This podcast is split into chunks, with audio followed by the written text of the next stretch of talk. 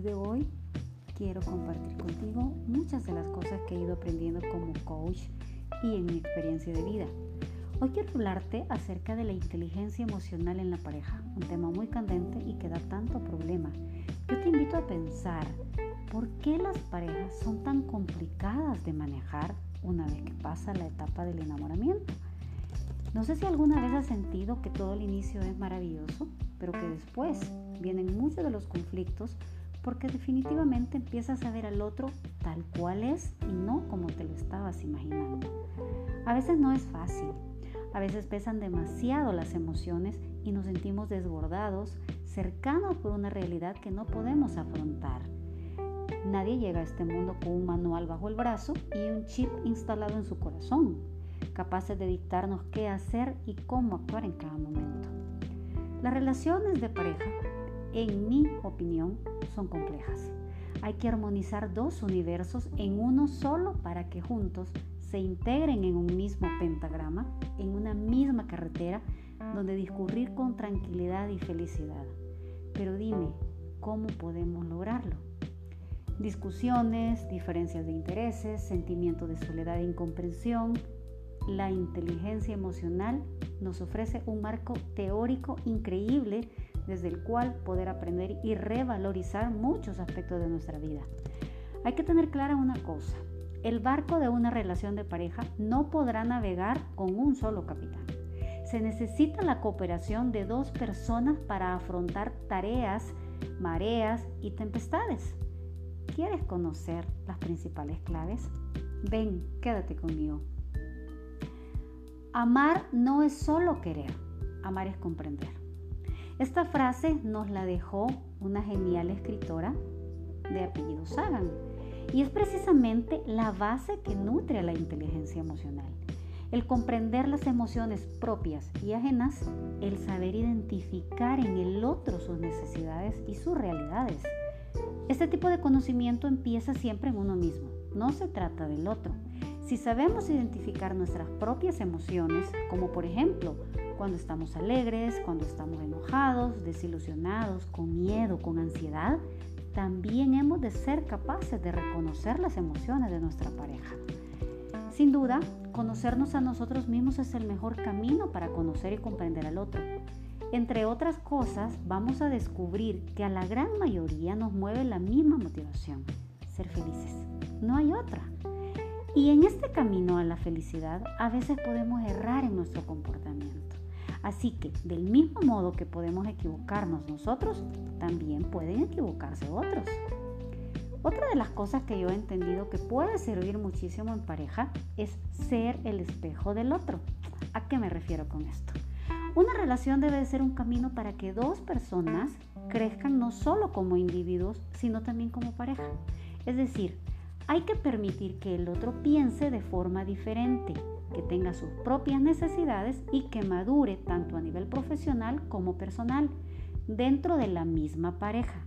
No se trata en absoluto de vetar o prohibir de cercarnos en una relación donde no hay libertad. Hay que tomar conciencia de que en una relación emocionalmente inteligente, cada persona debe ser el espejo del otro. Yo te comprendo y te respeto sé lo que sientes y sé lo que necesitas. No hay que cambiar al otro a nuestra voluntad. El otro puede escoger un cambio por proyección o por desarrollo. Hay que ir encajando piezas entre los dos para que la relación sea armónica. Enamorarse es encontrarse a sí mismo fuera de sí a través del otro. Un gran factor que últimamente vemos que genera grandes crisis es la comunicación tenemos que practicar la escucha. Bien es cierto que en ocasiones nos pueden decir cosas que no queremos escuchar, pero el entendimiento parte siempre desde este punto. La comunicación es una parte esencial de la pareja, ya que si esta falla, falla todo. De esta forma es una pieza clave aprender a escuchar al otro sin intervenir hasta que acabe su turno de la palabra. Por muy obvio que esto te parezca, en muchas relaciones no existe ningún tipo de escucha y solo se escuchan palabras superpuestas. Todo conflicto, toda diferencia necesita de un buen diálogo. desde dónde comunicar ideas, emociones, sentimientos.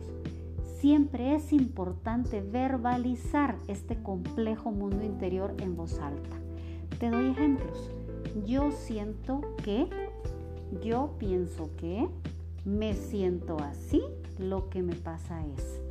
Habla siempre en primera persona para que la otra persona te entienda, pero escucha también sus palabras. Las personas hábiles en inteligencia emocional suelen establecer reglas a la hora de comunicar. Saben negociar, buscando el momento idóneo en el que sencillamente sentarse y hablar. Hay quienes, por ejemplo, prefieren guardar silencio hasta llegar a casa, a un ambiente íntimo en el cual dejar salir al exterior lo que sentimos, pensamos y necesitamos les es más cómodo. No debemos exigir que la otra persona hable cuando estemos en plena discusión. La ira nubla la razón y será mejor dejar que pasen unos minutos o unas horas. La prisa a la hora de solucionar problemas de pareja no es nuestra amiga. Mejor dejar que las emociones se calmen y hablar desde la serenidad. ¿Te late esto a ti? Si queremos que el otro sepa algo que nos incomoda, es recomendable señalar la conducta que no nos gusta en lugar de culpar a la persona. Te voy a dar algunos ejemplos. Eres un desastre, otra vez has dejado la ropa en medio, nunca cambiarás. Yo te aconsejaría cambiarlo por, me gustaría, mi amor, que dejara la ropa en tu sitio, así todo está más ordenado. Otra cosa importante que muchas veces la pareja no trabajan es el autoconocimiento y la aceptación del otro. Para construir una relación de pareja eficiente es esencial que nos conozcamos a nosotros mismos cuáles son mis límites. ¿Sabías que mucha gente no sabe establecer límites? ¿Cuáles son mis inseguridades, mis miedos y mis necesidades? En ocasiones, las personas inmaduras son las que más dificultades tienen para establecer un vínculo con su pareja. Son individuos con muchas inseguridades, llenas de dudas, de celos, de aspectos no superados a nivel personal. Es esencial que te conozcas a ti mismo. Solo entonces podremos comprender también a la otra persona. Para mantener el vínculo es indispensable también saber aceptar al otro tal cual es. Las descalificaciones nunca son buenas. Todos tenemos virtudes y defectos, limitaciones que hay que saber ver y aceptar. Si amas a una persona, no quieras cambiar su personalidad. Hay que construir entre ambos un mundo de existencia donde los dos se acepten pero si nos empeñamos en cambiar una personalidad, abocaremos al otro a una triste infelicidad. Y creo que ese no es el objetivo de una relación. El amor es una gran aventura, pero es un largo trayecto que requiere tiempo y sabiduría, siendo la inteligencia emocional un excelente estandarte desde donde podemos guiarnos, desde donde dotar de equilibrio a estos momentos de crisis o dudas que todos hemos sentido alguna vez. La vida en pareja sí vale la pena. Te espero en mi próximo capítulo.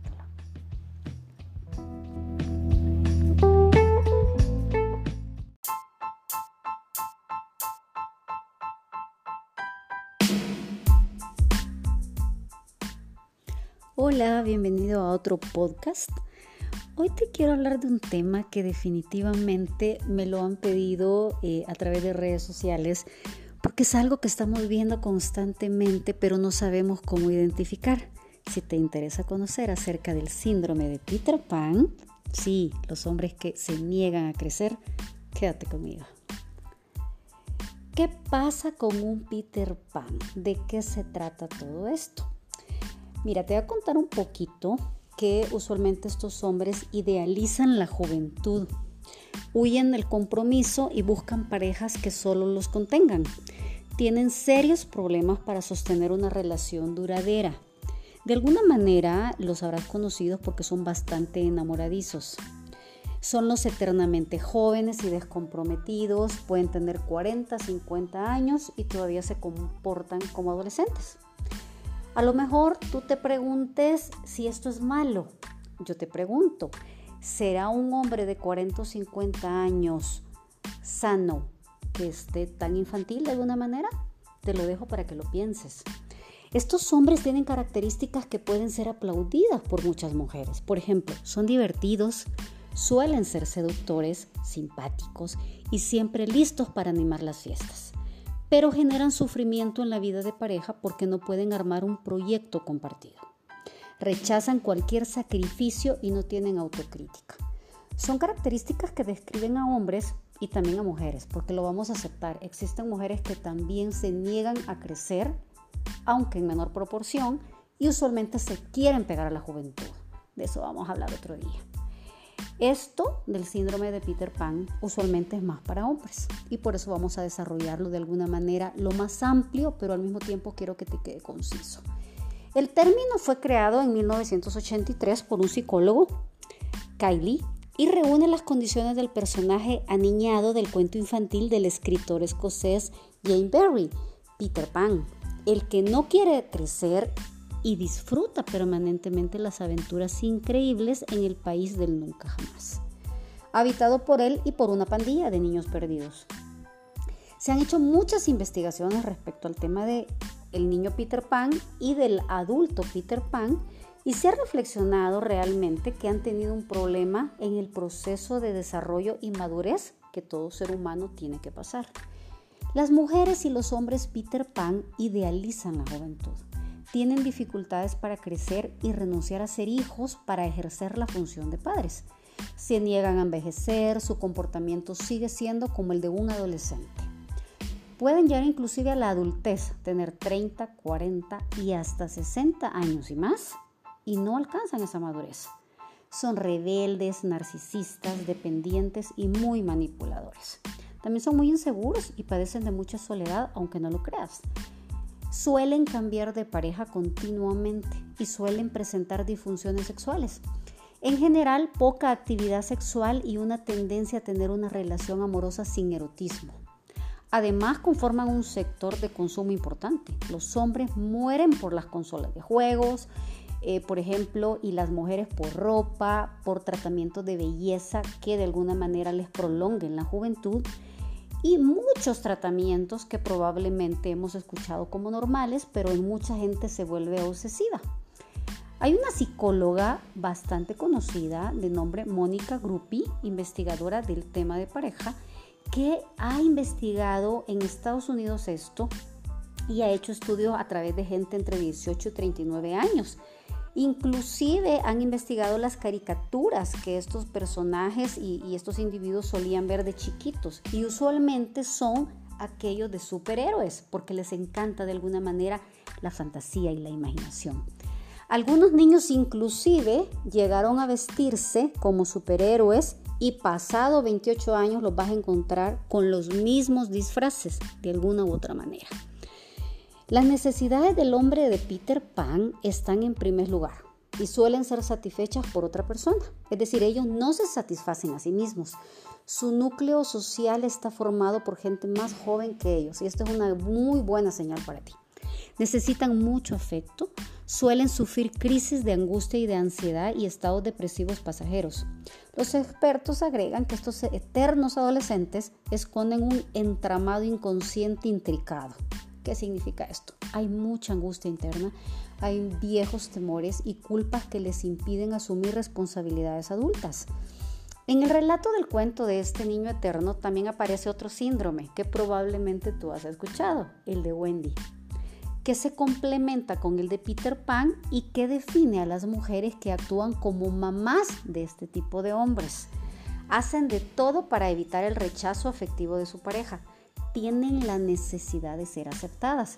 Sus conductas usualmente llevan implícita un complejo de inferioridad que la lleva a perdonar y a justificar todo al Peter Pan, aunque sufra y no les guste. Las Wendy's son las mamás que todo lo bancan, que todo lo permiten, que entienden, miman y protegen a los hombres que no quieren crecer. En definitiva, al final logran tener una vida en pareja disfuncional porque tarde o temprano uno de los dos se cansará. Ahora, tú me preguntarás, Marisol, ¿existe un tratamiento para esto? Aseguran muchos que han manejado estos casos que sí, que son tratables, pero no se modifica a corto plazo y a no ser que la persona lo identifique. La primera cosa que cualquier enfermo o cualquiera que padece algo debe de entender es que sufre de algo. Entonces, en el sentido de que pueda buscar ayuda, replantear su vida y ejercer una autocrítica. Eh, se recomienda un abordaje individual con un coach o con un psicólogo y que acompañe a la familia, porque estas personas quedan atrapadas en un trama emocional complejo que incluye a la familia, usualmente a su pareja. A quienes sufren el síndrome de Peter Pan le aconsejan estimularlos en su deseo de crecer y ser ellos mismos. Y a las mujeres Wendy se les recomienda mejorar su autoestima y aprender a decir que no.